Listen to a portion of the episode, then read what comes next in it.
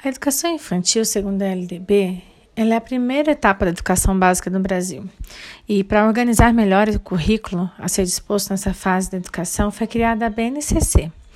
E a BNCC, ela traz que toda atividade deve focar a convivência, o brincar, explorar, expressar, conhecer-se da criança.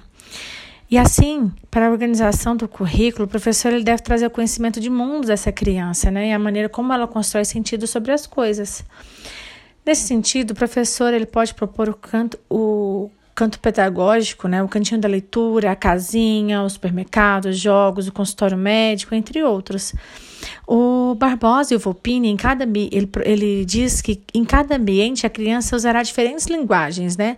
Por exemplo, no canto do médico, ela será um médico e assim por diante.